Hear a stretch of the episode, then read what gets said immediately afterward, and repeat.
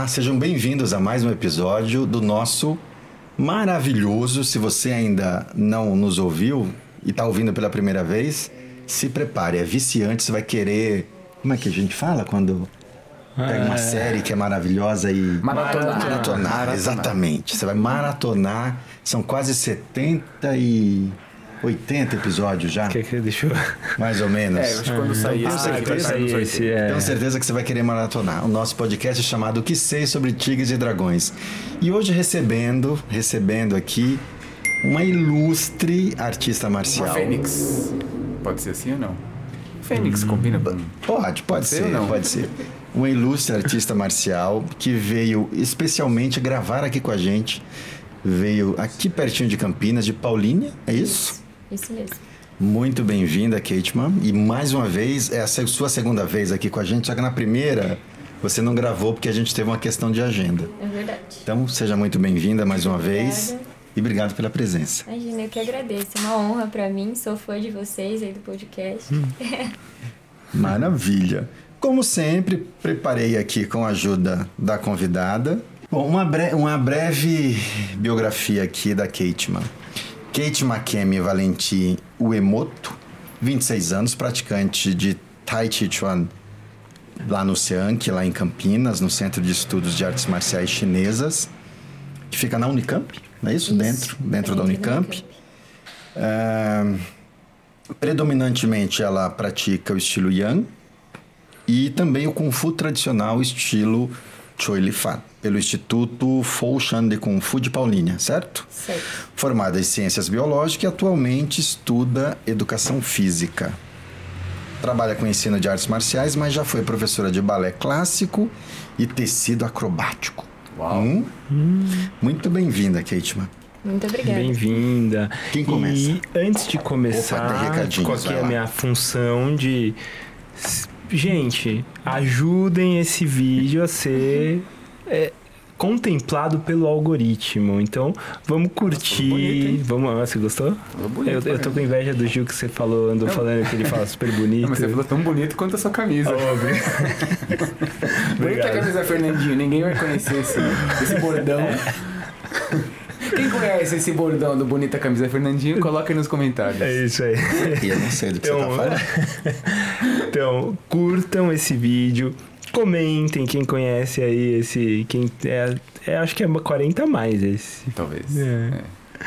Que curtam aí, comentem, mandem mensagem pra gente. Vocês, a gente agora tá respondendo mensagens e, e comentários, então afaguem o, o algoritmo.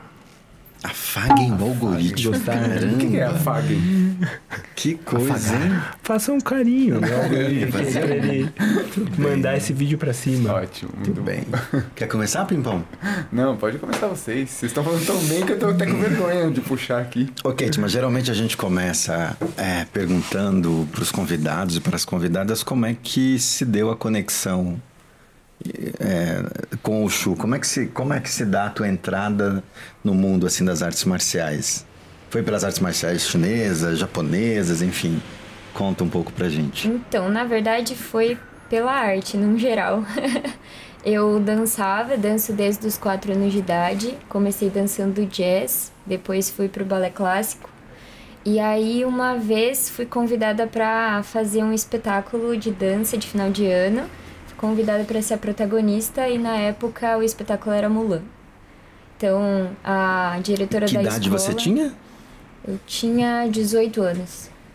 Então a diretora da escola na qual eu estudava, né, eu fazia o balé, ela falou assim: a gente precisa é, dar uma vida mais marcial para esses personagens, a gente precisa trazer essa característica mais marcial, sem ser só apenas a encenação, só a coreografia. performance, Então, só. aham. Queria levar vocês para fazer uma aula de Kung Fu para pegar alguns movimentos, ver se a gente consegue aí fazer uma troca. Aí foi nessa época que ela levou os personagens principais é, para a escola do professor Henrique Ortega, lá no centro de Campinas, né? Se chama Central Kung Fu Wushu. E a gente fez duas aulas é, para a gente conseguir fazer essa Tipo um troca laboratório. um laboratório. E eles também participaram do nosso espetáculo, fizeram um leão no espetáculo, fizeram uma participação com, com formas, também foi, foi super legal. Aí isso foi no final do ano, assim, meados de setembro. É, o espetáculo aconteceu em novembro, dezembro. E no início de janeiro eu entrei no Kung Fu propriamente dito, assim. Aí já comprei meu uniforme, já tava super animada para começar. Caramba, caramba. Foi uma paixão à primeira vista. A, Assim. A Mulan trouxe você pro Kung Fu. Foi. A Mulan despertou essa, essa paixão mesmo, assim. Eu sempre tinha passado na frente da escola, fica num lugar bem emblemático no centro de Campinas. Então, pra ir pra escola de dança, eu passava na frente, assim, ficava olhando. Falei, um dia eu quero entrar, né? Tenho curiosidade. Mas nunca tinha tido esse estímulo pra realmente estar lá, fazer a aula. E quando eu fiz, eu falei, nossa, que, que interessante, né? Um mundo muito parecido com o que eu vivia do balé, cheio de regras, disciplina, mas que, que eu vi mu- muito brilho, assim. E você já conhecia a história da Mulan antes do espetáculo? Conhecia porque, na verdade, eu entrei na faculdade com 17 anos e assim que eu entrei eu recebi um apelido de Mulan. e aí as minhas amigas falaram assim, não é possível que você não conhece a história, vamos levar você pra assistir tudo quanto é referência da Mulan. Então eu assisti o filme da Disney, assisti é, filmes que trazem a lenda, né? Então foi, foi bem legal. Ah, que legal. Que maravilha. É uma curiosidade, né? Porque todos nós que estamos aqui, boa parte da nossa audiência, começou a fazer Kung Fu, ou Tai Chi, enfim, por conta da influência de alguns filmes, né? É. E filmes, quando eu falo filmes, esses filmes da década de 60, 70, até mesmo nos anos 80, 90, tinha muito filme de luta, Jean-Claude Van Damme. Então tem uma geração aí que foi para academia inspirada nesses filmes ou mobilizada por esses filmes.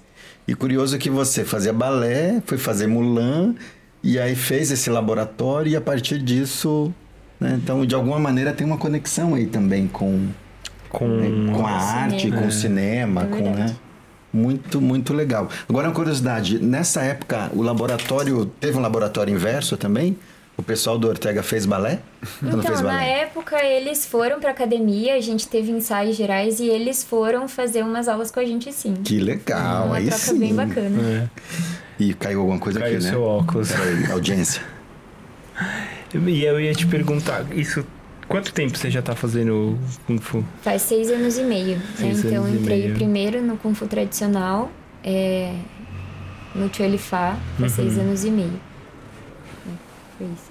E, e continua na, na, na central? Você, você entrou na central? Segue na central? Eu entrei na Central em 2017, foi lá que eu é, formei a minha base no Kung Fu.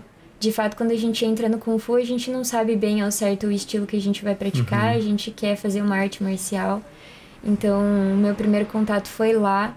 É, mas depois de um tempinho, em 2019, 2020, eu acabei me desligando da academia, buscando outros conhecimentos, outras formas de ver a arte marcial. Então, acabei mudando para a Academia Wushu do Sifu Daniel Hirata, que fica em Campinas também, mas seguindo a mesma linha. É, mas para chegar na academia dele era um trampinho, assim, eu saía de Paulínia, pegava dois ônibus, era bastante distante, então demorava cerca de duas horas para chegar na academia para treinar. Uau. Então ficou bem complicado. Aí conversando com ele, né? Então, na nossa organização agora, na- da qual eu faço parte, é, tem 23 academias associadas ao mesmo mestre, que é o mestre Serra, né?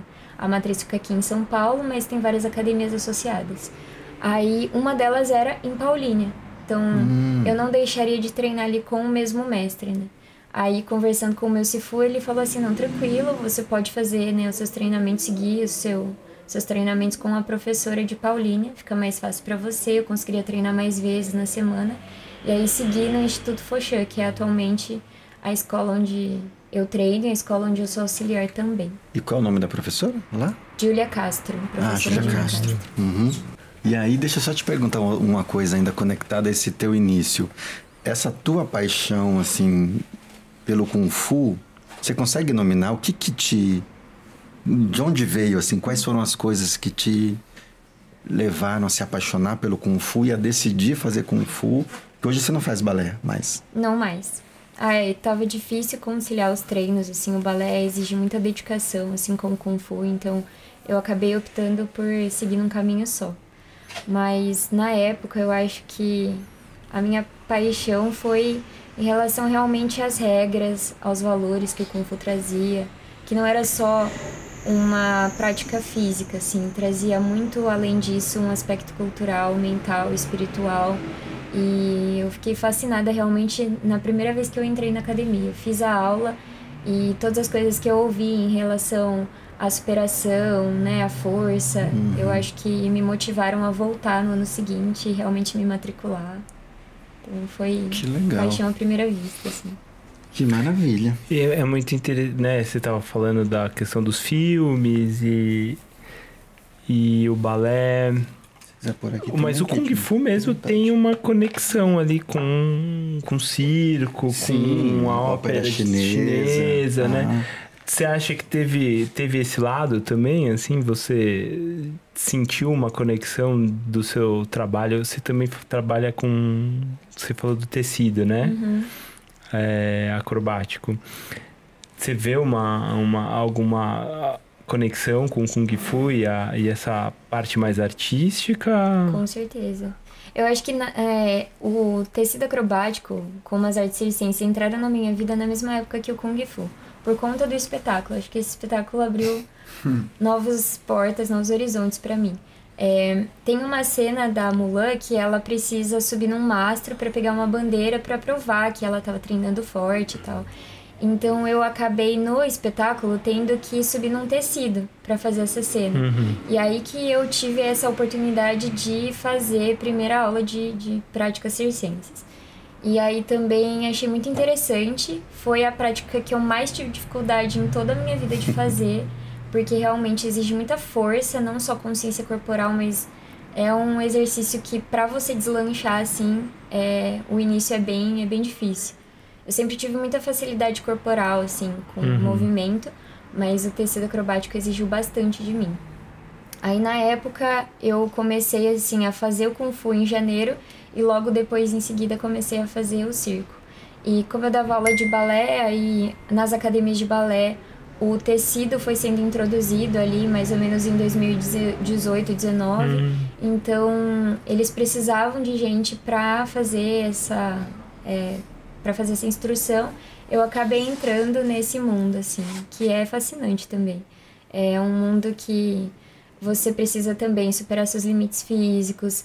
Muita gente que é negligenciada em muitas práticas, né, como o balé. O balé ele é muito taxativo, ele é muito restritivo em relação à estética, né, em relação é, seu tamanho do braço, seu tamanho da perna. Então, é, ele é mais amplo assim nesse sentido, abraça mais mais gente que quer ir fazer a prática. Então, uhum. o circo eu acho que entrou na minha vida na mesma época e todas as práticas corporais eu acho que me fizeram ser a artista marcial que eu sou hoje, assim, porque contribuíram muito para essa consciência corporal, para essa estética do movimento. Então acho que tudo tem a ver. Uhum. É. Não, e, e diga-se de passagem, a Kate é uma baita atleta, né? A gente vai entrar na, nesse lance das competições com você, uhum. mas para fazer, primeiro que para fazer balé, você precisa ter muita condição, uhum. né? Assim, uhum. que é muito exigente.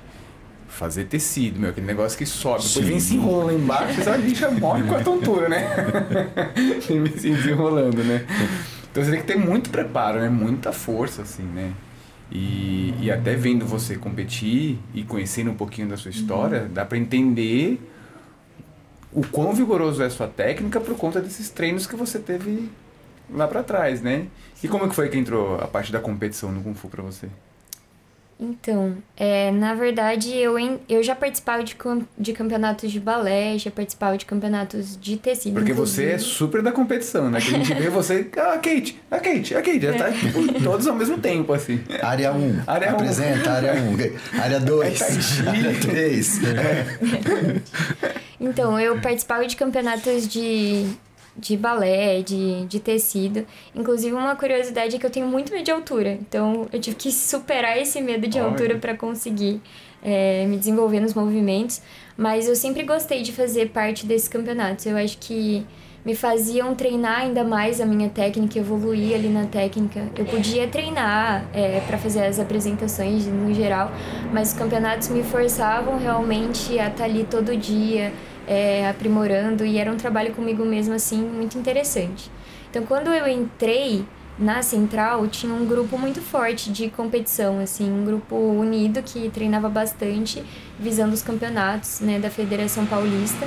E eu sempre tive muita vontade de entrar, assim. Eu via eles treinando e eu via que o treinamento deles era um pouco diferente do treinamento para exames, né? Uhum.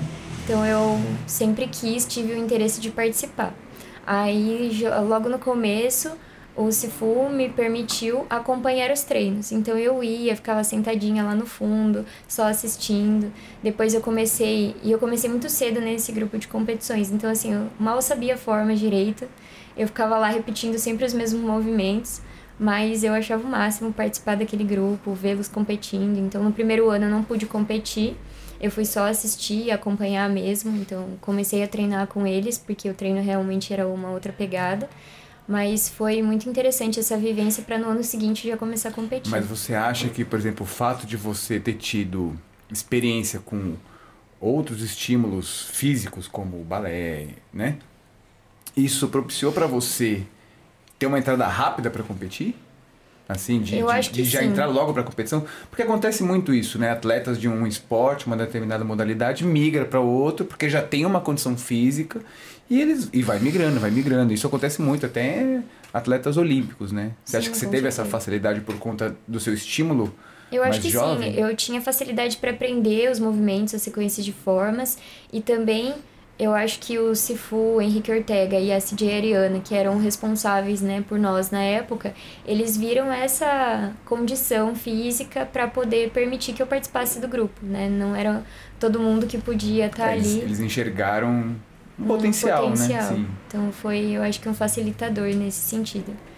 Mas é, eu comecei a competir, eu ainda estava na faixa Jade, então que é o, a, é o início. É a quarta fase do meu estilo, então é o início ali. Eu estava no meu segundo ano de prática, mas foi, foi bastante interessante. Foi no dia do meu aniversário, meu primeiro campeonato, ah, é? inclusive. É? é porque as primeiras seletivas, né? Não sei se o pessoal sabe, mas as seletivas antigamente começavam com seletivas regionais, Isso. passavam para seletivas paulistas nacionais é, e na época as seletivas regionais aconteciam em meados de maio, abril. E que, por ali. sinal eram super competitivos. Sim, né? sim, sim. Então a tua primeira competição foi em que ano? Foi 18? 2018. 2018. Legal. metade da forma que, que era que eu sabia. Fui na cara e na coragem, mas deu certo. Mas dentro do legal. tempo, tudo. Dentro okay. das regras. E deixa eu aproveitar de perguntar uma coisa sobre competição. A gente sempre fala de competição e os alunos, às vezes, tem alunos que gostam de competir, alunos que ficam em dúvida se querem se submeter a esse tipo de, de uhum. estímulo, de pressão. É, e, e, tem alunos que tira de, de letra e vai lá, encara, e, e mesmo não medalhando, se saem uhum. satisfeitos da experiência. Né? E, e tem alunos que, inclusive, vão, participam, ganham medalha e conseguem trazer essa experiência para dentro da, da escola e consegue inclusive melhorar a execução dos seus taulus nas aulas nas aulas normais. Eu queria te ouvir um pouco sobre isso. Como é que você enxerga a importância da competição para além do, da medalha em si? O quanto a competição te ajuda a melhorar o teu kung fu dentro da, da sala de aula? Ou até mesmo você que já ensina também, né? Como é que isso aparece? Eu acho que os campeonatos, para mim, eles sempre foram muito mais do que pódio ou medalha, assim. Eu acho que a medalha é um resultado, uma consequência do seu trabalho, do, seu esforço. Mas, no entanto, eu comecei mesmo porque eu gostava de me apresentar, eu gostava daquele desafio de estar tá ali e evoluir na técnica tudo mais. Então eu acho assim, né? Eu vou pegar as palavras aqui de uma família que eu gosto bastante, né? A família Sanches, que tem uma escola é, dentro da organização também que a gente acompanha bastante, que é a Núcleo de Kung Fu Shaolin da Moca, aqui em uhum. São Paulo. Eles sempre falam para mim, o máximo que pode acontecer é você evoluir sua técnica. Então, se você participar de um campeonato, você vai melhorar, você vai se dedicar ali todos os dias e seu talu vai ficar melhor. Então, é, na pior das hipóteses, você vai sair ganhando. É, eu acho que sempre teve muito claro isso na minha mente. Muito, muito boa essa fala. E eu acho que nunca tive essa visão de ganhar medalhas. Eu acho que as medalhas sempre vieram como consequência realmente. E às vezes não vinham. E também era um grande aprendizado, porque a gente também tem que saber lidar com as frustrações, saber lidar com as inseguranças, aquele frio na barriga que bate também, né, antes dos campeonatos. Então, tem muita coisa envolvida no Antes e campeonato. durante, né? Ali na filinha ali. Pior parte. Eu devo confessar que, assim, eu sempre competi o balé, mas quando eu comecei a competir o Kung Fu, a- aquela ansiedade não, não melhorou em nada, assim. era- Ah, não tem, não melhora. não, não. Até hoje, assim, fazem anos que eu compito e ainda sinto aquele frio na barriga. Eu falo assim, nas primeiras competições parecia que eu entrava em coma, assim, eu não lembrava de nada do que eu tinha feito. Só depois ali eu vi o vídeo e falava, nossa, mas não lembrava de nada. Mas eu acho que é isso, eu, eu acho que os campeonatos no geral são um jeito de você propagar a arte que a gente tanto ama, né? É através dos campeonatos que as pessoas conseguem ver o que a gente está fazendo, o nosso trabalho também, uma forma de divulgação, porque o Kung Fu, apesar de ter crescido, né, o Tai Chi também, é, ainda tem muita gente que desconhece, que não entende muito bem como funciona. Então é uma forma das pessoas, né, uma vitrine para o nosso esporte, então eu acho muito importante nesse sentido. E nesse sentido de treinar para evoluir, para superar os seus limites, é, para combater a ansiedade aí no dia, para você se concentrar mais. Então eu acho que só tem só tem ganhos. Eu só tive ganhos assim dentro das, das competições, conheci outros países, conheci pessoas maravilhosas, então foi muito especial assim estar participando de competições. Pra onde que você já foi competir fora? Fui para Argentina no ano passado, participei do Sul-Americano, né, em Buenos Aires, foi uma experiência muito legal, nunca tinha saído do país. E morro de medo de avião, Ah, tá mas bom, foi muito dois. interessante. foi muito legal, assim, acho que representar o Brasil, vestir a camisa, né? Você entrar no aeroporto ali, escrito seleção brasileira, já é um peso, uma responsabilidade muito grande, mas é também muito gratificante. Todo mundo que passava perguntava, ah, onde vocês estão indo? Que legal, né? Onde eu posso assistir? Então, foi muito especial, assim. Ah, dá muito orgulho, né? Você sair. O Rômulo foi pra Argentina É, eu também. fui também no primeiro No sul-americano. primeiro sul-americano. É, né? Que legal. fui Foi com a seleção também.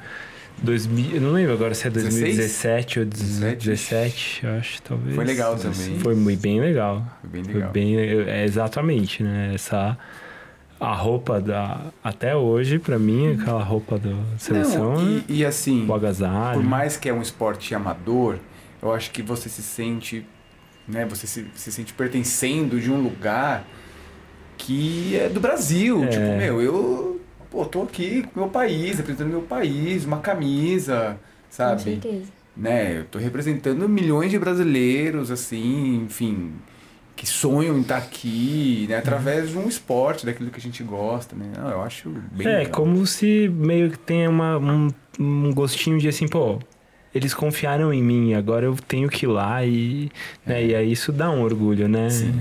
É, é bem legal mesmo. É, quando você está no aeroporto acontece isso que você mencionou, né, da- das pessoas reconhecerem, ver seleção e as pessoas e brasileiro tem isso, né? Ver seleção já, já se Já interessa, já quer. quer saber o que que é, onde vai ser e tudo mais. Mas eu também queria. eu- ouvindo assim sua história, parece que você já tinha isso, né? Essa, uma questão corporal, né? Uma. Seja através de uma expressão na dança, que depois você encontrou no Kung Fu, artística. Mas tem um outro ponto, né? Você já ensinava também balé. Então parece que você encontrou no Kung Fu aí uma- algo para expressar talentos que você já tinha. Como que é essa parte do, da, do ensino, né? Assim, como apareceu? é, você sempre foi conectada com isso? Você, quando chegou no Kung Fu, já imaginou que você ia ensinar? Nossa, como que rolou? Não, eu cheguei no Kung Fu só por curiosidade, assim, fiquei deslumbrada com os movimentos e tal, mas nunca, nunca me imaginei ensinando mesmo. Na época, eu dava aula de balé realmente para conseguir ali uma certa renda para né, cobrir os meus custos para ir para a faculdade. Na época, eu estava cursando biologia, Então, assim, um rumo totalmente diferente. É, a minha intenção mesmo era trabalhar como bióloga, fazer um concurso público aí, trabalhar em alguma coisa. Eu sempre gostei muito de planta, né? Queria trabalhar realmente em contato com a natureza. Mas a vida me levou para caminhos totalmente diferentes, né? O balé realmente foi uma oportunidade que surgiu. Eu nunca tinha tido a experiência de trabalhar com crianças, inclusive era uma criança muito solitária porque sou filha única. Nunca tive muitos é, primos da mesma idade que eu, sempre mais velhos, então para mim foi uma experiência muito enriquecedora, né? Trabalhar com crianças, elas são muito. Elas respondem aos nossos estímulos de forma muito é, especial. Então, eu acho que dar aulas, assim, receber essa oportunidade de dar aulas para crianças foi um, um grande incentivo nessa área que eu nunca me imaginei. E aí depois tive a oportunidade de trabalhar como circo com crianças também, que foi transformador para mim. Recebi depois a oportunidade de trabalhar com balé adulto, que eram é, adultas que tinham tido sonhos na época de criança de fazer balé e não tinham tido a oportunidade. Legal seja por conta é, financeira ou então realmente porque era a academia era muito distante da casa ou então tinham tido traumas mesmo, né? Uhum. Chegou na escola e não foram aceitas por conta da condição física. É, e aí lá na frente, né, tentaram realizar esse sonho. Então foi muito legal para mim essa parte de ter o contato com o ensino do movimento. É, aí eu comecei a fazer o Kung Fu e nesse meio tempo eu fui pedindo para auxiliar nas aulas, assim, né? No primeiro ano ali foi no mesmo ano que eu comecei a competir, me deixava ali no fundinho só observando como funcionava, às vezes eu pegava, ajudava a pegar um foco, segurar alguma coisa ali pro professor. Mas foi, foi dessa forma que eu fui me, me colocando dentro da sala de aula, assim. E foi de uma forma tão transformadora que hoje em dia eu trabalho com isso e eu troquei totalmente a minha ação profissional, desisti da biologia, uh, senti realmente que aquilo não era para mim. Mas você chegou a concluir? Concluí.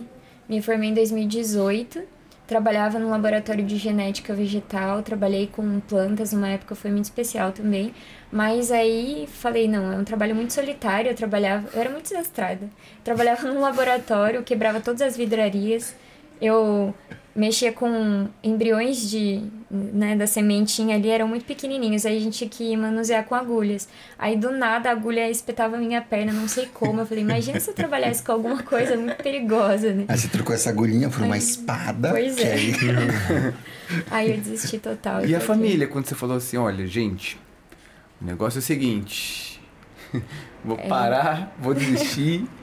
Então, a minha mãe sempre foi uma incentivadora nessa questão do conhecimento, né? Sempre busque o conhecimento, sempre faça por merecer esses lugares. Então, ela sempre quis que eu fizesse uma graduação. Sim. E na época ali no meu terceiro ano de graduação eu já percebi que a hum? ocupação de bióloga não, não ia se vai ser, rolar, né? É, tipo, acho que não é não era bem aquilo que ia me satisfazer profissionalmente.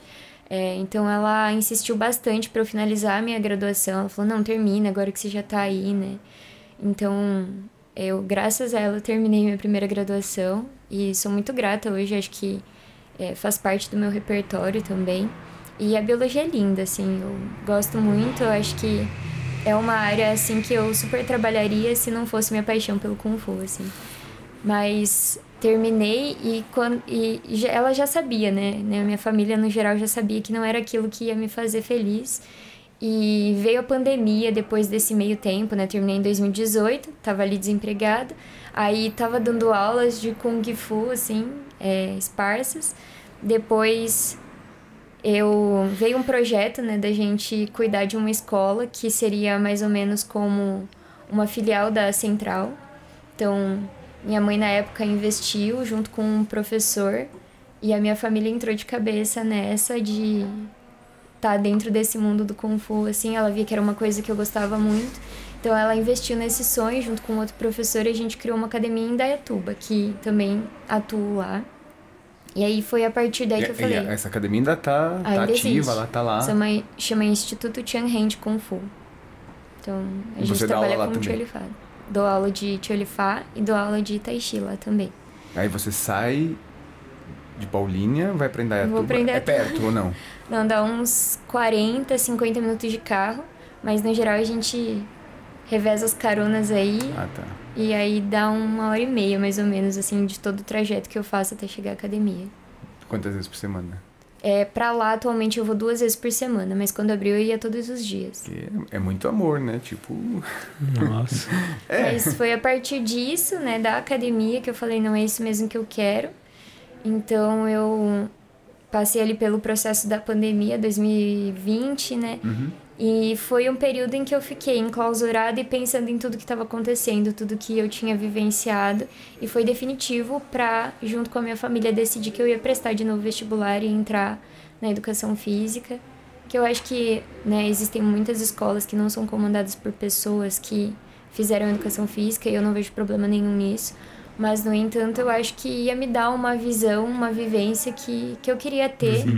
E também acho que ia me me adequar, assim, naquele sentido de realização profissional que eu não tinha tido na biologia. Então, foi aí que eu decidi trocar. E os meus pais foram os meus maiores incentivadores nesse, nesse Legal. momento. E você faz onde? Educação física? Na Unicamp Na também. Unicamp também. Ah, Legal. Que legal. Deixa, deixa eu aproveitar que você abriu esse, esse bloquinho família. Inclusive, seu papai está aqui. Tá. Veio, veio te acompanhar aqui. Está aqui nos estúdios com a gente. Eu queria que você falasse um pouco, um pouco da tua família, assim. Você falou que você é filha, filha única, Uhum. mas os teus pais são de São Paulo, são do interior. Conta um pouco dessa história da, da tua família. Então, meus pais, eles são. Meu pai é de família japonesa, né? E a minha mãe é de família brasileira, mas, no entanto, a minha mãe é a que mais tem uma alma oriental, assim, em casa.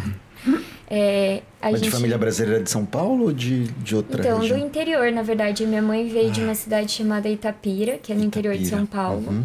E o meu pai, ele sempre morou ali por Campinas. Eles se conheceram porque trabalhavam numa mesma cidade próxima ali, que é Olambra, cidade das flores. Uhum. Então, meu pai ass- dava uma assistência ali nos computadores e minha mãe cuidava realmente dessa parte das flores aí. E aí eles se mudaram, depois que casaram, se mudaram pra, pra ali, pra região de Campinas, Paulínia, né? É, mas eles sempre moraram ali. Eu, eu, desde que nasci, me entendo por gente, moro em Em Paulínia. Paulínia. É, então, acho que a minha mãe, ela sempre teve essa alma oriental. Então, por isso que desde que eu entrei no Kung Fu, ela sempre me incentivou muito, assim, ela gostava muito. Mas de práticas corporais, assim, eu acho que eu fui a que sempre gostei mais, mas foi Sua mãe não faz Kung Fu, Tai Chi, seu Não. pai? meu pai chegou a fazer uma época lá na, na Central, a gente fez junto, praticou junto, mas por conta de logística de horário mesmo, do trabalho, ele teve que parar, ele teve uma inflamação no ombro também, aí por conta da saúde ele teve que fazer uma pausa nos treinos, Uhum. mas meus pais não praticam a arte marcial, né? foi, foi coisa minha, assim. Pioneira. É. Legal, a gente sempre escuta na- em algumas, em alguns convidados e convidadas que vieram aqui a, a importância do papel da família, assim, né? Porque tomar uma decisão de mudar drasticamente a carreira de da biologia para o ensino de Kung Fu, dependendo da família, é uma mudança radical, né?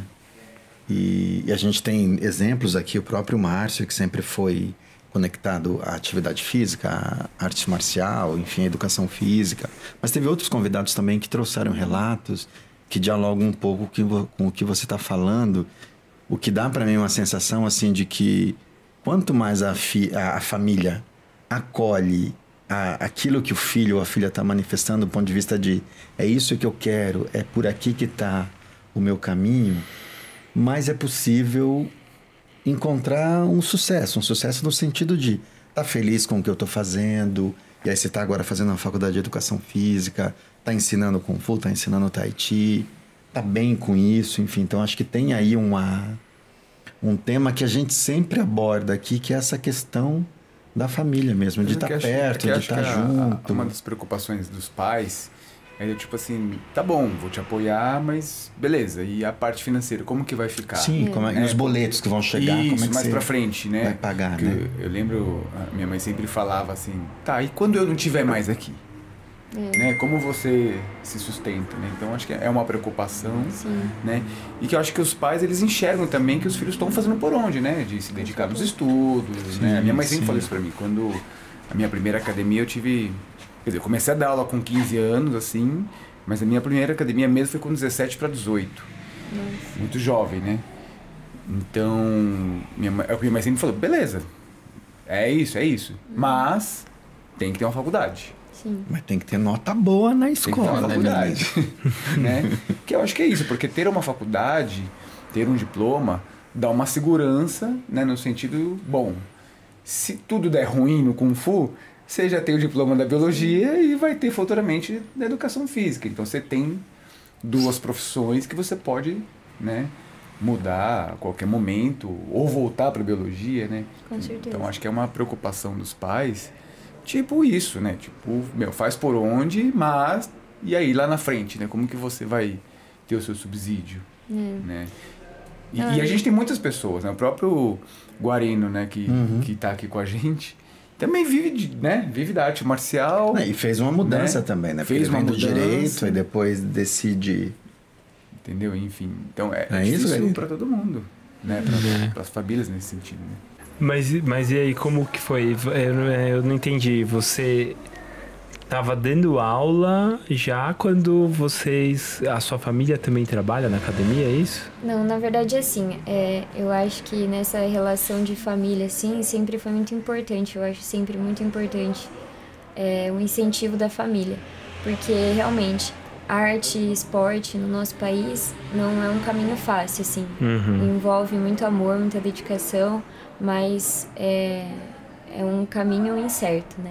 Então, a minha mãe, ela sempre teve uma preocupação com o amanhã. Ela perdeu os pais muito cedo, né? Ela ficou órfã de pai e mãe com 16 anos, duas irmãs mais novas.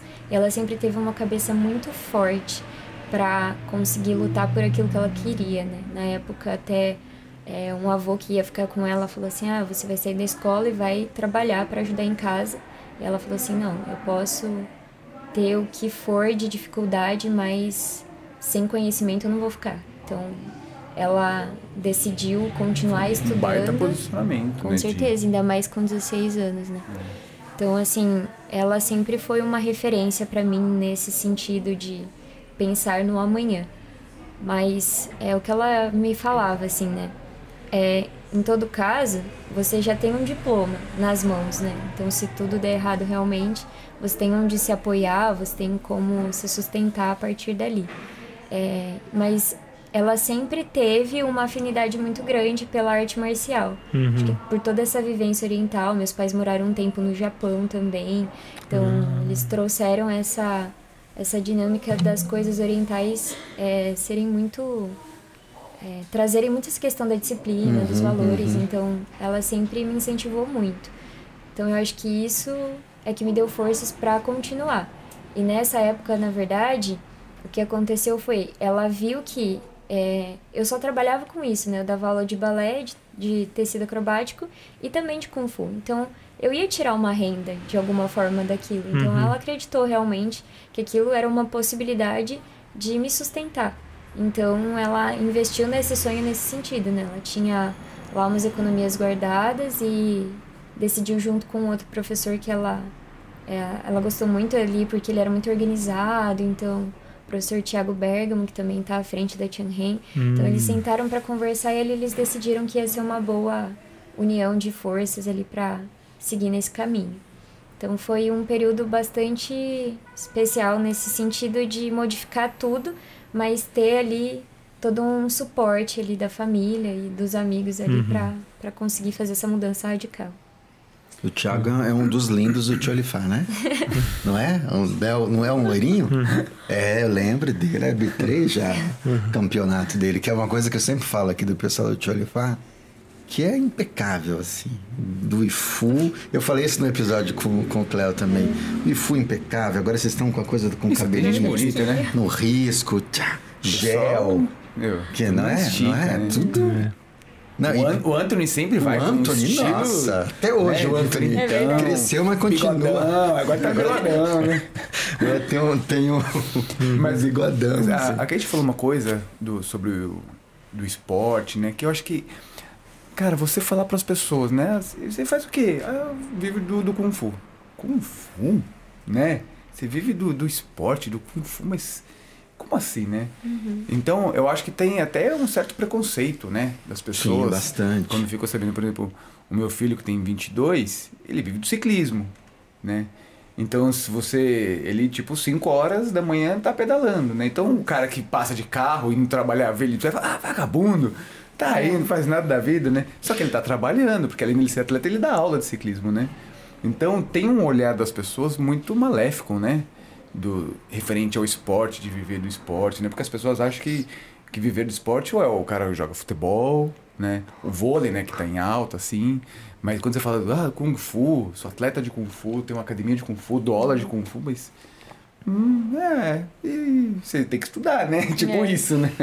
Tem um olhar preconceituoso, eu acho, ainda, em relação à educação física no geral, né? Educação do corpo, assim de ser muito valorizado o conhecimento teórico e desvalorizado o conhecimento das outras práticas, uhum, né? Uhum. Das outras possibilidades de inteligência. Eu falo que uma pessoa inteligente pode ser uma pessoa criativa, pode ser uma pessoa que tem ali uma, um talento especial, uma potencialidade para desenvolver, né? No, em é. outras é. partes que não só o teórico. E fora que a gente sabe que o esporte salva vidas, né? Com certeza, hum. Pessoas que, é, puxa, pessoas que entram na escola para praticar enfim, e estão às vezes em estado profundo de, né, de depressão e começa a praticar, ela, sabe, é salva vidas. Né? É que quando a gente fala assim, o esporte salva vidas, parece que a gente tá falando daquele menino que tava lá na favela, mas não, não pode ser também. Também é, mas mas não é só disso que a gente esse ponto é, que você traz é bem interessante. É. Às vezes a pessoa tava mal, assim, né, depressão é. e outros, ou mesmo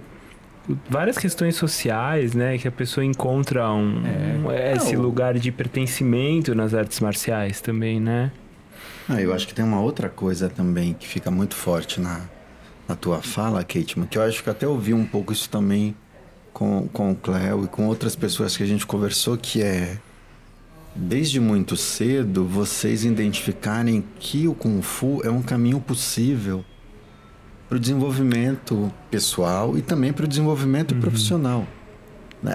A nossa geração, a geração anterior, a tua, duas anteriores à tua, tinha uma coisa assim que era os caminhos possíveis era ou você fazer uma faculdade meio classicona de direito, sei lá, alguma coisa assim, a medicina e tudo mais, ou ir trabalhar numa empresa, carteira assinada e, e mesmo infeliz você tinha que seguir trabalhando ali para receber no final do mês o seu salário para manutenção da casa. E aí essas outras atividades que hoje você e outras pessoas estão encarando como um caminho possível é. de viver, de pagar as contas, de criar sua escola e de criar sua família a partir do ensino do Xu, isso é muito legal vocês poderem hoje fazerem essa escolha consciente e de uma forma muito profissional, né? Muito profissional. Vale reforçar, Gil, que assim, esse profissionalismo que você está falando veio muito por conta do mestre Serra e do mestre De Paula, né? Que a gente sim, já falou com o mestre De Paula aqui. É um divisor de águas no, no Kung Fu no Brasil, né? O Instituto Kung Fu lá o, atrás, Wong, enfim, eles criaram é. um modelo, um mercado, vamos dizer assim, né? Um modelo pro, absolutamente pro profissional. Um modelo que foi que revolucionou, profissionalizou, né? exatamente. E que isso muitos jovens, né? Você, Cleo, né? Eu também sou jovem, assim, mas um pouquinho menos, assim. Né? Um jovem maduro. Um Nós também maduro. somos jovens, assim, né? Mas é que deu a possibilidade de muitas pessoas viverem diretamente já com uma academia, já dando Sim. aula de Kung Fu, sendo um instrutor de Kung Fu, já trabalhando, né? E que eu acho que pelo que eu saquei o que o Gil quis, que o Gil quis dizer, que pessoas, é, vai, na geração duas para trás, que você colocou, às vezes tinha que ter uma outra profissão, tá dentro de Isso uma empresa. ficava como secundário. E ficava, ah, vou dar uma aula Imagina, noite, às vezes a família sexta. E às vezes a família também não tinha suporte ou estofo para para bancar, não, não, vamos vou sustentar aqui que você mas siga com isso aí. Que eu acho que foi muito doido, porque assim, ó, a minha turma de biologia tinha 60 na época que eu entrei. Hum. Atualmente, que eu saiba, tem cinco trabalhando com, com biologia. biologia. É. Então, assim, o resto todo teve que procurar outros meios. Então, assim, dificuldades em todas as profissões sim, você vai ter. Sim. E o que acho que a gente mais teve como incentivo foi a resposta dos alunos, né? A gente Claro. viu quanto fazia bem, quanto os alunos entravam realmente, nossa, eu tô sedentário, preciso procurar uma atividade física. E o quanto depois de alguns meses eles já estavam, nossa, tô sentindo diferença no meu dia a dia, tô mais ativo. E o quanto foi transformador pra mim também, porque nessa época que a gente abriu a academia foi em 2019, depois veio a pandemia, um período bem difícil pra quem tinha acabado de abrir assim. É. Então, eu também tive que tive umas questões pessoais, eu tava morando fora de casa na época, eu tive que voltar para casa, então eu não tava lá muito bem também é, com questões psicológicas e veio toda aquela questão, né? Você tava enclausurado, você precisava ali gastar um tempo Claro. para pensar em você. Então, a ansiedade veio, né? Todas as outras questões. E o Tai Chi entrou na minha vida assim para realmente trazer saúde. Então, hoje em dia eu falo que eu não vivo sem Tai Chi. Não só pela questão profissional, mas por uma questão realmente de saúde. De um que- cuidado de com um você. cuidado comigo que foi imprescindível na época, assim. Eu sou muito ansiosa, eu posso estar parecendo calma, mas eu sou uma pilha de nervos e toda vez que eu entro numa aula, assim, só de pensar no movimento, na respiração, no meu dedo, como está o meu eixo, então eu viajo, assim, Isso no, no Tahiti. no Tahiti. E eu consigo realmente me concentrar no ali, no agora, no presente, e faz muita diferença pra Ah, então o Tai Chi é melhor do que o Kung Fu, então. Ih, vai começar. então o Tai Chi é Ele melhor. tá querendo puxar meu saco É, hoje. Tai Chi é Tá melhor do que o Kung. Fu, né? Aproveitando que você falou do Tai Chi, como, como é que o Tai Chi entra na sua vida, assim? Foi nessa época da pandemia, é isso? Ou foi... Então, lá na Como é central, essa quando eu comecei a fazer o Kung Fu, lá já tinha a modalidade. Ah. Então eu olhava o pessoal fazendo e falava, que, que legal, né? Eu achava bem bonito os movimentos. Tinha um pouco a ver com o meu treino de balé. Eu falava assim, nossa, movimentos suaves, né? Fluentes. Eu acho que eu ia me dar bem, né? Aí eu pedi pro professor Ortega para participar das aulas de Tai Chi, ele permitiu que eu participasse. Então eu comecei lá. Mas aí teve desligamento, fiquei um tempo sem praticar. Aí eu fiquei nessa época da pandemia realmente assim, clausurada e eu falei, eu preciso fazer alguma prática. E eu não sei porque o Tai Chi veio muito forte na minha cabeça, Ne- assim, Nesse período da pandemia. nesse período da E pandemia. aí você começou a fazer online com alguém? Foi. Foi na época eu mandei uma mensagem pelo Facebook do Seank, que é a escola onde eu faço hoje, eu pratico. E eu falei assim, eu queria saber se vocês têm a oportunidade, aulas online, queria saber como tá funcionando agora no período da pandemia. E na época quem me respondeu foi a professora Vilma, que hoje cuida da seleção brasileira. Ela falou assim, olha, eu vou te mandar o contato de uma das nossas professoras que está interessada em criar uma turma online, que é a minha atual professora, Kazuko Sakata. E ela é realmente uma mãezona, assim, me abraçou super, falou assim, não, vamos tentar, eu nunca dei aula online, mas vamos tentar, vamos fazer acontecer. E aí eu comecei a fazer aulas com ela em 2020 mesmo, durante a pandemia. Em 2021 eu competi o meu primeiro campeonato de Tai Chi, né, que foi da Federação Paulista, foi o Campeonato Paulista em Campinas. E eu conheci pessoalmente a professora Kazuko nesse campeonato. Fiz skinline pra ela no campeonato. Falei, oi professora, tudo bem? Sou sua aluna, vou competir. Então, assim, Uau. a minha preparação pro campeonato foi online. Foi online. Caramba, Uau. Que legal. que Fui história, treinar hein? realmente com ela presencialmente só depois que todas as coisas abriram ali depois do campeonato ainda a gente tava mantendo as aulas online 2022 mesmo que eu comecei a treinar presencial De que cidade que ela é? de Campinas Ah, de Campinas. isso E eu sempre faço essa pergunta meio clássica que eu queria te fazer também. Onde é que você encontra o Tai Chi no Kung Fu e o Kung Fu no Tai Chi? Como é que você faz essas conexões entre as duas? Porque hoje você faz no Ocean as formas padronizadas, né? Isso, faço as formas padronizadas, compito com elas, inclusive. Eu acho que o Tai Chi me ajuda no Kung Fu no sentido realmente de concentração, no sentido de respiração. Num geral, é, eu sempre me concentrava muito para fazer as formas, mas aquela coisa, você tá aprendendo algo novo, acho que você se concentra tanto que você acaba perdendo a noção de respirar, né? Você brinca de roxinho ali. Então eu acho que nesse sentido, o Tai Chi é, não existe sem respiração, né? Então, ele me deu a oportunidade de focar mais a minha atenção na respiração durante as formas. Principalmente porque eu sou uma pessoa avessa a tudo que é rápido. Eu sempre fiz práticas que são mais lentas, assim. O balé eu gostava muito porque né, tem toda o vigor, tem toda é, a explosão né, dos saltos, mas é, a maior parte dos movimentos é suave, é lenta, é fluida. Então, nesse sentido, eu sempre tive muita dificuldade com movimentos explosivos, de potência, assim. Então, para mim, o Fa, assim, eu amo muito, mas é contra tudo que eu sou. E, e o Tai Chi, assim, me ajuda nesse sentido de respirar para aguentar a forma do começo ao fim, dentro do, do Kung Fu tradicional. É como se você tivesse Yin e Yang fazendo duas atividades que que se complementam. De, algum, de alguma forma se e complementam. Eu acho que, no geral, os internos, eles complementam muito as práticas externas, né? Não só no sentido de respiração, mas no sentido de encaixe de quadril, de eixo. Eu acho que mudou a minha visão de como eu realizava os movimentos. De para que serve, de fluxo de energia, assim. Então, uhum. me fez pensar em outros aspectos que não só é o movimento pelo movimento, uma sequência de movimentos, mas é, trazer também a parte marcial, trazer a parte é, da respiração, do fluxo de energia, assim, como um todo. Legal, que legal. Tá vendo, Márcio? Começa a fazer interno. Qual que é a sua relação com o Tai Chi e o Kung Fu? A minha relação? Eu não faço é. mais Kung Fu, agora eu só faço Tai Chi. Deveria fazer Kung Fu. Deveria fazer Deveria. Tai Chi, hein? vai, por mim, vai melhorar o seu Kung Fu, hein? Né, Romulo? É, com certeza. o Romulo, eu não vou perguntar pro Romulo, porque o Romulo, ele tá louco pra largar o... Pra não, não, pra largar o Tai Chi. Não, não é ele verdade.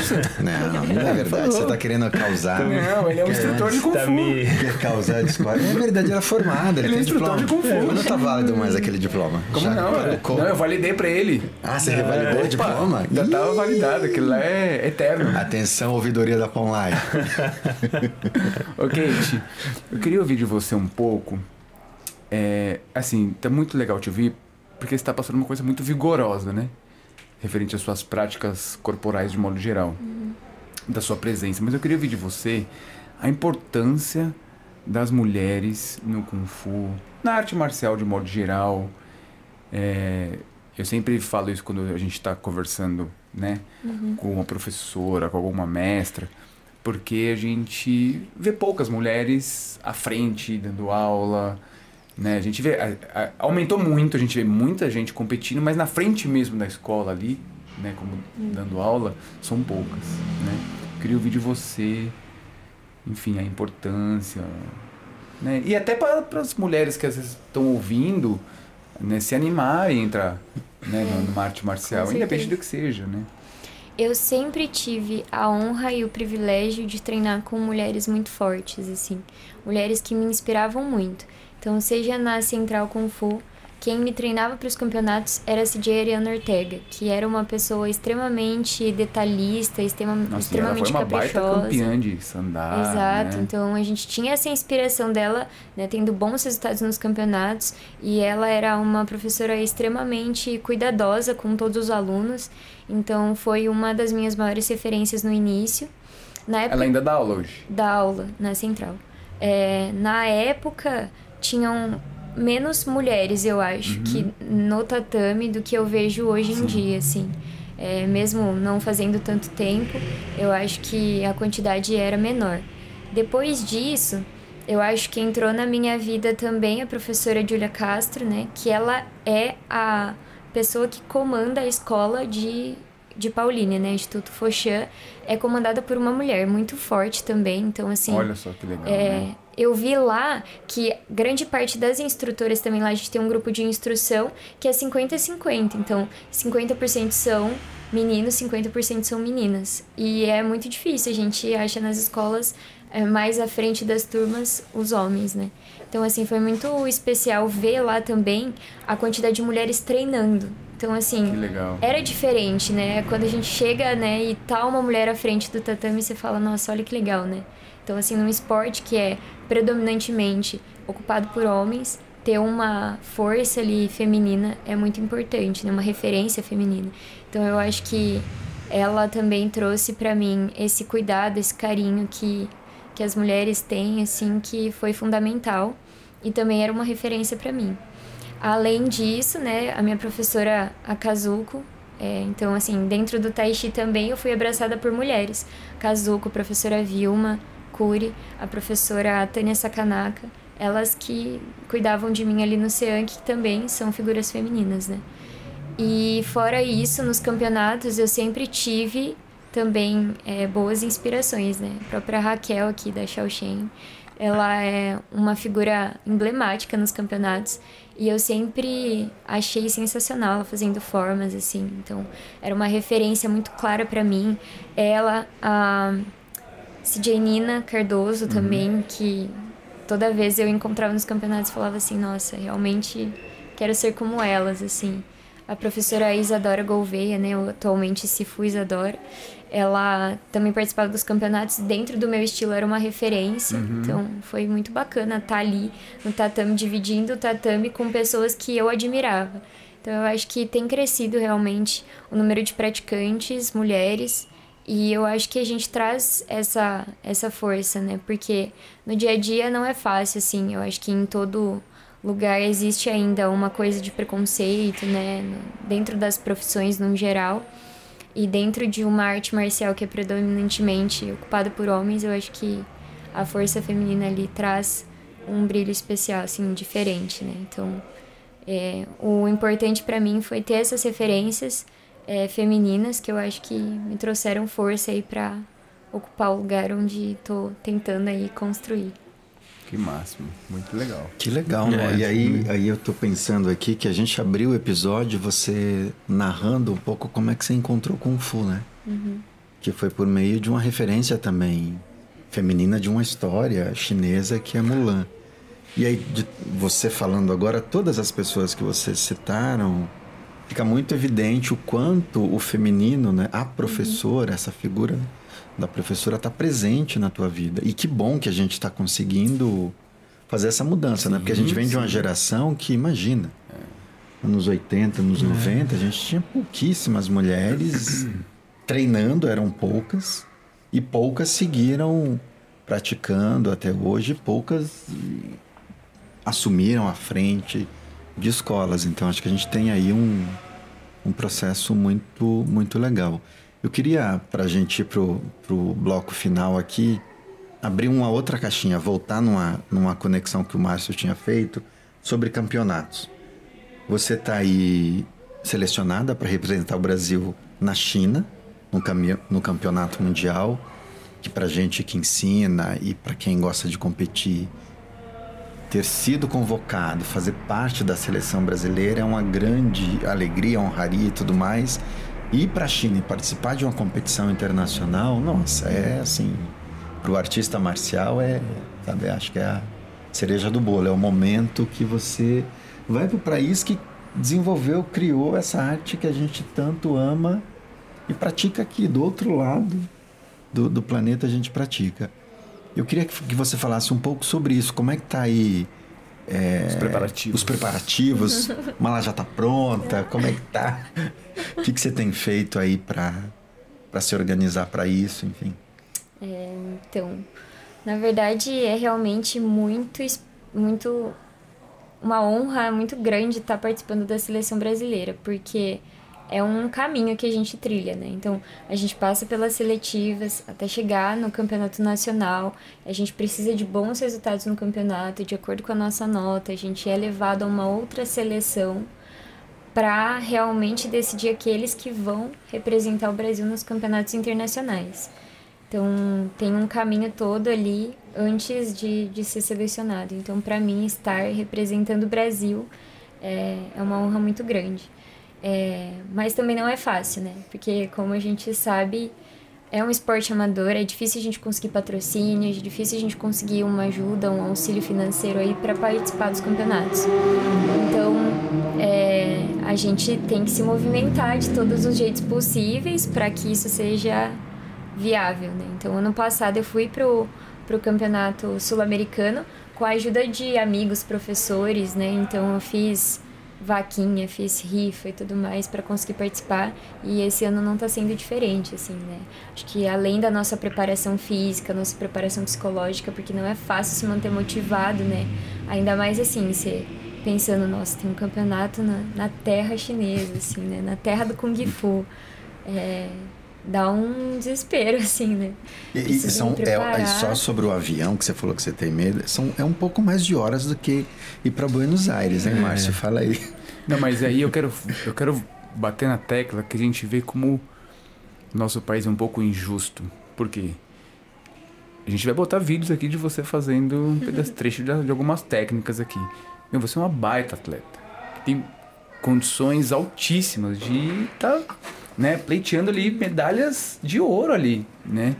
E que de repente o atleta tem que correr atrás de patrocínio, pedir ajuda, amigo, é vender rifa, e você fica naquela E ainda tem que conseguir treinando isso. pra E aí, mas só que isso gera uma ter um bom ansiedade. desempenho lá. Porque você não tá com dinheiro ali para viajar, né? E não é só pagar o campeonato, né? Que fica em torno ali de 20 mil reais. Você vai ter que ir lá no dia a dia comer, você vai ter que andar, você vai ficar fora de um país que você não pode viajar sem dinheiro, né? Exato. Então, quer dizer, você como atleta, você tem que se preocupar com tanta coisa e fica naquela ansiedade, tipo assim, nossa, será que vai dar? Nossa, entrou agora um dinheiro. Nossa, eu consegui vender isso. Então, quer dizer, até os 45 do segundo tempo, né, você, É uma luta. né, os atletas Acho, estão para- ali. acho que até mais, viu, Márcio? É, às, vezes, tá às vezes você vai, E vai, vai voltar com dívida, sei lá. faz, O faz cara vai passo- comprar e paga suaves é.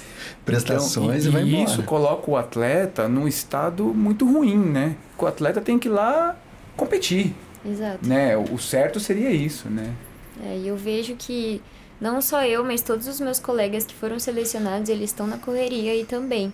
Porque é realmente a ansiedade por conta da viagem, não é uma viagem curta, realmente tem a questão, né, de se preparar para essa Sim. viagem. É, então, a gente também fica preocupado em dar o melhor nesse campeonato, porque afinal é difícil chegar lá, né? Então, Sim, vamos fazer valer essa lá, oportunidade. Você tem que ir pra guerra, né? Você tá indo pra, Exato. pra vencer, né? Então não a é gente um não passeio, pode né? negligenciar os treinos, tem que fazer fortalecimento, tem É. que cuidar do corpo realmente, se alimentar direitinho, dormir, fazer o descanso é, de forma adequada.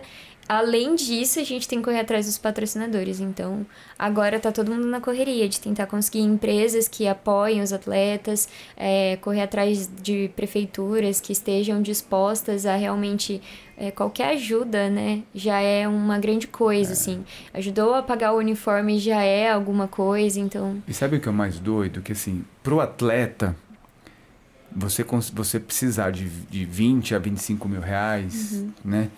É muito dinheiro. É É, muito dinheiro. Mas dependendo da empresa, isso não é nada, não é nada. entendeu? E às vezes você não consegue, assim, sabe? Eu digo É. você, mas tem muita gente boa aí pra ir, que tá indo nessa delegação e que tá suando, entendeu? É, o mais louco é, às vezes você não consegue, mas você vai, né? Mesmo assim. É. Você não consegue, mas você fala, a vontade de ir é tão grande porque tem isso. O sonho de você estar na China, de você estar representando o Brasil. Isso a gente coloca tão lá em cima, e por ser um esporte amador, o amor fica lá em cima e você fala, não, eu vou de qualquer jeito. Ah, fiz um uma vaquinha, não consegui. Consegui só com 50%. Ah, não, eu vou, depois eu. Quando eu voltar, quando eu voltar, eu pago aí. Com certeza. Dou curso, faço aula, faço rifa, É. enfim, faço palestra, conto depois como foi o campeonato, mas eu vou. É, porque, como eu disse, o caminho é muito árduo até chegar né, nessa seleção. Então, a gente não sabe se ano que vem a gente vai estar lá de novo, a gente vai ter esse lugar de novo, essa oportunidade. A gente não sabe em quais situações, né? Por exemplo, é, acho que teve campeonato em 2019, depois veio uma pandemia, então Sim, não teve exatamente. campeonato, né? Quando era pra ter é, dois anos seguintes, não, não teve. Então, assim, quando que eu vou ter essa oportunidade de novo? Então, a gente realmente luta com todas as forças pra conseguir esse dinheiro para conseguir fazer a viagem e é uma mobilização de todos os lados, dos amigos, dos familiares, nossa, assim, pra gente conseguir esse, esse valor aí. Acho que a gente podia fazer um episódio pós-campeonato da China com essa turma. Com a turma Sim, que contando a experiência, É. né? É, não, Fazer é bem um- legal. Bem não, porque, não é? inclusive, é, eu tava falando para um, pro Fábio, né, que é um aluno que ele vai, quer dizer, Não, Tá, vai, vai, vai, vai. Mas ele De chegou. algum jeito ele vai. Ele chegou um dia no treino e, e já tipo, olha, não vou. Eu falei, como assim? Não, não, não tenho como. Não tenho nada, nada. Eu falei, não, você, não, esquece isso. A gente tem que dar um Você jeito. tem, você tem você. Você tem que Você tem eu. né? E porque assim, ele falou: "Não, mas de repente num outro momento". Cara, o momento é agora. O ciclo é muito longo. O momento né? é o agora. Não dá pra você pensar, não, ano que vem. Eu falo, cara, ano que vem. Muita coisa muita pode coisa vai acontecer. mudar. Você não sabe nem se vai ter mais campeonato, não sabe. Cara, pode. Exato. Entendeu? A vida muda muito, assim. Não, eu acho que tem uma outra coisa também. Acho que esse é um grande conteúdo que o Kung Fu, que o Wushu de maneira geral nos ensina, que é se colocar diante, diante de situações difíceis e encarar com força, coragem e falar: não, vamos lá, vamos fazer. Exato. É igual quando a gente está aprendendo um tal lu difícil, você fala, não, não vou conseguir fazer isso aqui. Aí o Shifu vai lá, mostra uma vez, mostra duas, fala, esse movimento não- vai, não vai. E aí você vai na superação ali, você vai fazendo, repetindo, e a coisa, o teu corpo, a tua mente, você passa por isso. Acho que semelhante a isso, acho que de maneira geral, a arte marcial nos dá muita, muitos recursos, né, para lidar com a diversidade. E eu acho que uma situação como essa, de ir para fora do Brasil, ir para a China, muitos dos que estão indo, dos nossos aqui, Fábio, Tem o Vitor, Fábio- nunca foram Fábio, Gabriel, China. Vitor, Raquel. Entendeu? Raquel e o Gabriel já foram, mas Fábio e Vitor nunca foram à China. Nunca fomos. Nós e já gente- fomos à China algumas sabe vezes que é difícil a grana, né? E é incrível você. Meu, e a você- dedicação dessa turma, como a você Exatamente. também.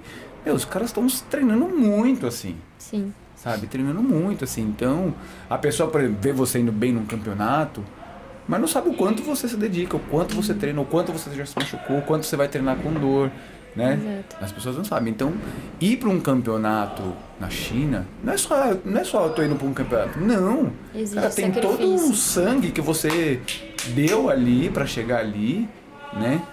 Que as pessoas às vezes precisam olhar para aquilo e falar, não, vamos lá. né? E assim, e é, e é muito doido, porque se você juntar 30 pessoas, certo? E cada um desce ali 600 reais, né? 500 reais. Cara, já vai juntar uma baita grana ali, entendeu? Então, é, enfim, é, as pessoas têm que olhar para essa turma aí, né? Vocês que conhecem a Kate, vamos ajudar. Com É. certeza.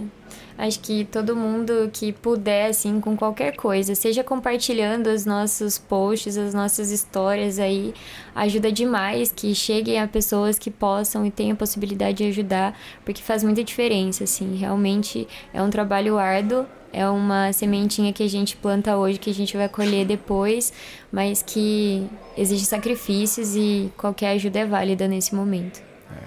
Isso aí. Muito bem, muito bem. É isso? É isso. Trio. Bom, Produção, é isso? Foi um... Tô olhando pra produção. Audiência, é isso? Querem mais? Vai ter mais no retorno da China, é isso? Turno da China, a gente vai chamar Vamos chamar essa turma é. toda aí que já passou por aqui, toda essa patota do Brasil. Voltar cheia de histórias. Sempre com o pescoço aqui assim de medalha. Esperamos que sim. Cheio de Muito medalha e bom. moamba, né? E- A moamba tem que trazer, né? Não? Dívida, dívida. A Muamba vem às vezes pra ajudar cheio de resolver medalha, cheio de muamba, cheio de dívida, cheio de esperança que vai pagar a dívida. então é isso, Ketima, muito obrigado. Foi muito legal te ouvir, muito bom estar um pouquinho mais perto de você, viu? Parabéns pelo trabalho que você tem feito, pela sua trajetória. Espero que a gente se encontre mais vezes. E já fica esse convite para pós-China. Vai ter bombinhas, é isso? Depois, né? Isso Pós-bombinha. É, é porque tudo vai é ser tudo- o. Voltou da China, tem Não, voltou né? da China, descansou, já faz a mala pro. Porque vai ter o Pro brasileiro. brasileiro. Mas a gente vai fazer um episódio com essa É galera. logo em seguida mesmo. A gente É volta dia seguida. 1 de setembro. depois no Dia 7. 7 já tem Campeonato, Campeonato Brasileiro. brasileiro. É isso aí. E a gente tem Mestre X em setembro, tem né? um de nessa coisa semana. Depois tem o mestre. Depois tem. Zichan e o ano promete. É isso aí. E Recadinhos? Isso. Contribuam com a viagem da Kate, contribuam com a viagem dos atletas e contribuam também no Pix que aparece aqui pra esse podcast ter uma vida longa, pra esse canal ter uma vida longa e a gente conseguir continuar trazendo essa, essas histórias de vida que são incríveis, né? Que a gente ouve aqui sempre. É, não deixem de dar aquele like, né, pra camisa like do Romulo maroto. ali, porque tá muito bonito. Teve um episódio que eu falei da roupa do, Do Gil, Gil, né? agora, é, agora sua camisa minha hoje tá vez. muito chique. Muito obrigado. É, Mandem o like pra história que a gente ouve aqui. É, e, E, e comentem, deixem aí ideias para próximos episódios. A gente tem pedido aí sugestões, comentários, aquele alô, aquele salve. Aquele salve. Aquele salve. Salve massa. Salve, raça, salve. É isso. Obrigado, obrigado, gente. Valeu. Até o próximo. Até.